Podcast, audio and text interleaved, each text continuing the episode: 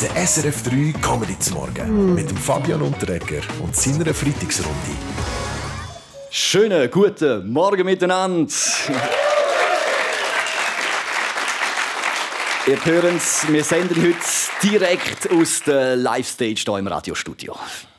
Der Wahnsinn. Der Wahnsinn. Direkt vom Leutschenbach. Äh, wer ist alles da? Ja, das sehen wir nachher. Wollen wir noch nicht verraten, oder? Wäre das, ist schon mein der Text Ah, das das ist ist der falsche Text. Aha, hallo, ich bin der Baschi. ist gut. Ja, hallo Basti, schön bist du langsam auch angekommen. Ja. Äh, wieso bist du eigentlich da? Comedy zu machen? Aha, Comedy zu machen. Ja, man, sorry, Mann, ich bin gleich verpeilt. Ja, Ja, jetzt bin ich gerade aufgewacht von der Aftershow-Party von der G&G Awards. Ja, ja, stimmt, die sind ja noch da gewesen, die Ja. Awards äh, von Gesichter und Geschichten. Letzte Woche vergeben worden, viel Prominenz. Neben Baschi, ähm, Hausi Lütnecker sind sie eigentlich auch gewesen? Nein, ich bin nicht. gewesen. Ich bin nicht, gewesen, ich bin hässig. Dass ich keine Ware bekommen habe, ist ja eine Wahl von Gesichtern und Geschichten. Oder? Und da kann es nur einen Sieger geben, der bin ich Hause. Ich habe ein schönes Gesicht und ich kenne einen Haufen Geschichten. Äh, ja, gut. Danke, Hausi Lüdenegger. Gehen wir zu den Themen von dieser Woche. Kommen Sie. Äh, Donald Trump hat ja auch die Vorwahlen in New Hampshire gewonnen. Wie finden Sie das, Daniel Josic? Also ich finde es vor allem skandalös, dass schon vor der Wahl so viele Kandidaten ausgeschlossen worden sind. Ja gut, bei den Republikanern ist außer dem Trump nur noch Nikki Haley im Rennen mit im Rennen im Rennen mit äh, Vorteil Donald Trump. Es ist also wieder das Duell äh, Trump gegen Biden. Frau Äh! Blocher, Ihr könnt froh sein, haben Sie ein Unternehmen, der andere ist ja ein Pflegefall. Ja gut, also gut, besser gut. Hey, ich gehe noch, wechseln wir das Thema. Äh, vielleicht zu Ihrem Vater Christoph Blocher. Sie haben Ihre letzte Albis Gütli gehalten und zum Abschied noch den Schacher Seppeli gesungen. Ja, ja, vielleicht gehe ich da in die Musik und gründe mit ein paar SVP-Kollegen eine Kapelle.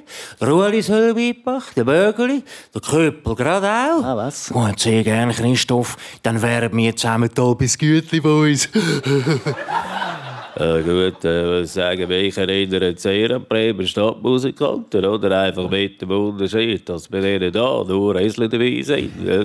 Pete Weber, äh, das war jetzt gerade ein bisschen frech. gewesen. Äh, Es ist vielleicht ganz eine spannende Idee vom Herrn Blocher. Vielleicht schaffen es Albis Gütli bei uns ja dann sogar an Eurovision Song Contest. Ja? Nein, nein, nein, wir gehen sicher nicht in die EU. Ah.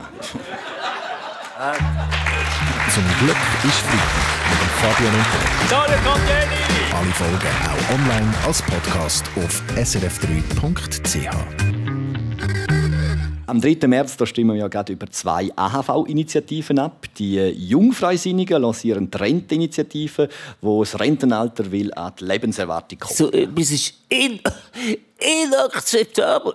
Inakzeptabel. Ach so. Gut, also Jacqueline Badran, ich verstehe nicht, wieso du dich aufregst. Mit deinem Gerauchen wirst du sicher früh pensioniert. Gut, ist jetzt gut, Herr Köppel. Merci für das. Wir wollen sachlich bleiben. Macht denn die Idee, das Rentenalter mit der Lebenserwartung des Menschen zu verknüpfen, überhaupt Sinn? Wir fragen den Tierbeobachter und den Biologen Andreas Moser. Wie schätzen Sie das ein? Aus biologischer Sicht macht es keinen Sinn. Das, weil sich die Spezies Mensch unterdessen in Unterspezies aufteilt hat. Während der Stadtmensch meistens im geschützten Büro nestet, ist der Landmensch viel öfters in der wilden Natur unterwegs. Also das heisst, äh, die Lebenserwartung in der Stadt die ist höher, oder wie? Das Gegenteil ist der Fall. Wenn sich nämlich der Stadtmensch doch einmal aus dem Büro rauswogt, wird er leider viel zu oft von einem Trämmchen überfahren. Das ist tragisch. Es gibt ja noch eine zweite Initiative, die fordert eine 13. AHV-Rente. Wie stehen Sie da dazu, Roger Köppel? Ja, das ist doch wieder so ein perverser Auswuchs vom Sozialstaat. Was passiert als nächstes?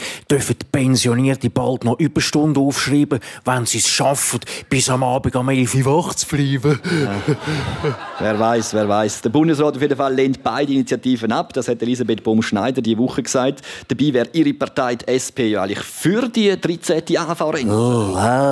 Ist doch alles kein Wunschkonzert, oder?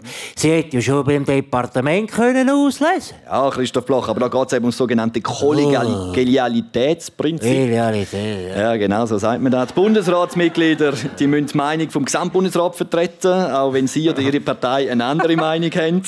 Äh, finden Sie das Kollegialitätsprinzip gut, Bundespräsidentin Viola Amherd? Ja gut, das- muss ich zuerst mal schnell den Bundesrat fragen. Ja, machen Karin? Sie. Gut, ich bin nicht so begeistert.